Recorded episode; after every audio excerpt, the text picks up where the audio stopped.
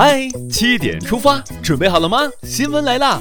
今天是二零一九年三月十五号，星期五，农历二月初九。大家早安，我是主播迎波。首先，让我们一起聚焦全国两会。十五日上午，第十三届全国人民代表大会第二次会议将在人民大会堂举行闭幕会。十三届全国人大二次会议闭幕后，国务院总理李克强将在人民大会堂三楼金色大厅。会见采访十三届全国人大二次会议的中外记者，并回答记者提出的问题。作为今年两会的一项重要议程，外商投资法草案将在今天的全体会上进行表决。在第一部与外资有关的法律通过后四十年，中国又一次迎来外资立法的重要里程碑。一旦通过，它将取代早年制定的外资三法，成为外商投资领域的基础性法律。全国人大代表、民建广东省委会副主委林勇建议，将陪产假与产假合并，由夫妻合休。其中，男性产假建议为四十二天以上，具体天数各省根据财政能力自行确定。此外，男女双方均可在法定产假基础上申请延长假期至三百六十五天，夫妻双方休假合计。在法定产假后的休假期间。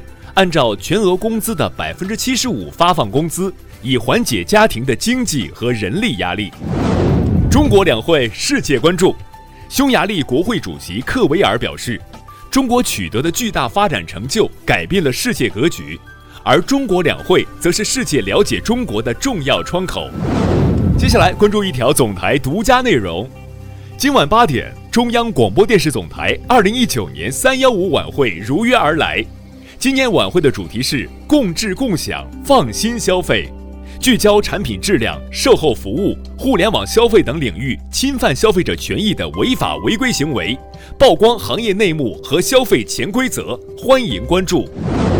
再来刷新一组国内资讯，国务院新闻办公室十四日发表《二零一八年美国的人权记录》，二零一八年美国侵犯人权事迹，对美国侵犯人权的状况进行揭露。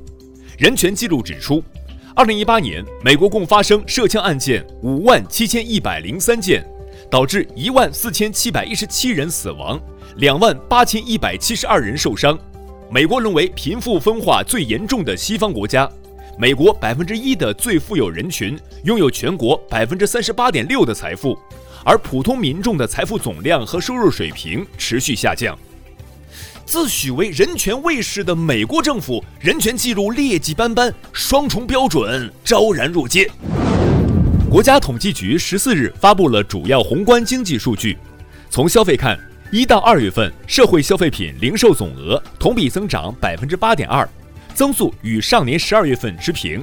升级类商品消费增速较快。在就业方面，一到二月份城镇调查失业率为百分之五点三。全国城镇新增就业一百七十四万人，就业总体稳定。房地产方面，一到二月份全国房地产销售面积一点四亿平方米，同比下降百分之三点六。有传言说，今年十一月教师资格证考试将进行改革。教育部十四日辟谣称消息不实，并提醒申请人通过正规渠道参加教师资格考试认定，切勿轻信虚假消息，警惕考试诈骗。勿信谣言，踏实备考。国家市场监管总局十四日发消息称，二零一八年消费者投诉举报升级类消费投诉猛涨，其中中介服务投诉增长百分之一百一十一点六。另外，化妆品、文化运动娱乐用品、计算机设备等提升生活品质的消费投诉，分别同比增长百分之二百四十六点七、百分之一百四十六、百分之八十九点三。你遇到过黑中介吗？说到投诉，这几个热线电话要统一了。今年十二月底前，原有的五条投诉举报热线：幺二三幺五、幺二三六五、幺二三三幺、幺二三五八、幺二三三零，统一使用幺二三幺五热线号码。全国各级市场监管部门统一使用全国幺二三幺五平台，统一渠道，让投诉更通畅。中国国家博物馆官网发布闭馆施工公告，因施工原因，国博将于二零一九年三月二十日十六点三十分起闭馆，恢复开放时间另行通知。合理安排时间，闭馆前还有四天可望哟。最近一则招聘搅动了成都高校的社交媒体圈，招聘的是声音模特，要会说成都话，声音还要年轻、乐观、有活力，工资是七百元每小时。招聘声音模特主要是为了录制用于智能音箱的语音合成素材。网友评论：一天五千六，我能录到公司破产。聊完身边事儿，再把目光转向国际。埃塞航空坠机事件发生后，多国密集发布停飞令、禁飞令。之前一直拒绝停飞的美国和加拿大态度也一百八十度大转变。当地时间十三日，两国接连宣布。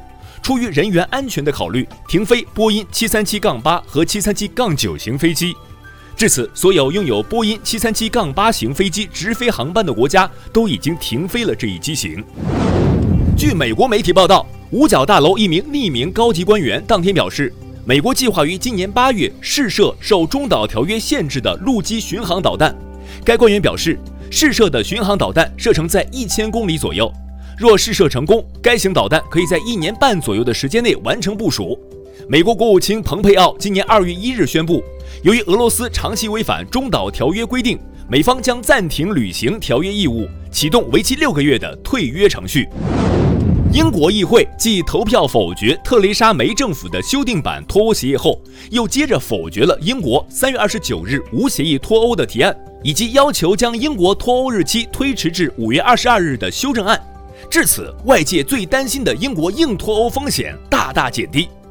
英国脱欧走入山穷水复，能否迎来柳暗花明？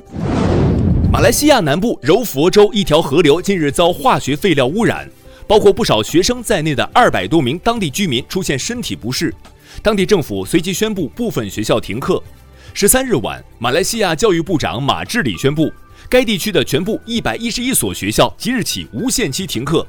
马来西亚警方目前已逮捕至少三名嫌疑人，因一己私利使百所学校遭殃，严惩不贷。接下来是今天的每日一席话：东方欲晓，莫道君行早。踏遍青山人未老，风景这边独好。二零一三年一月一日，在全国政协新年茶话会上。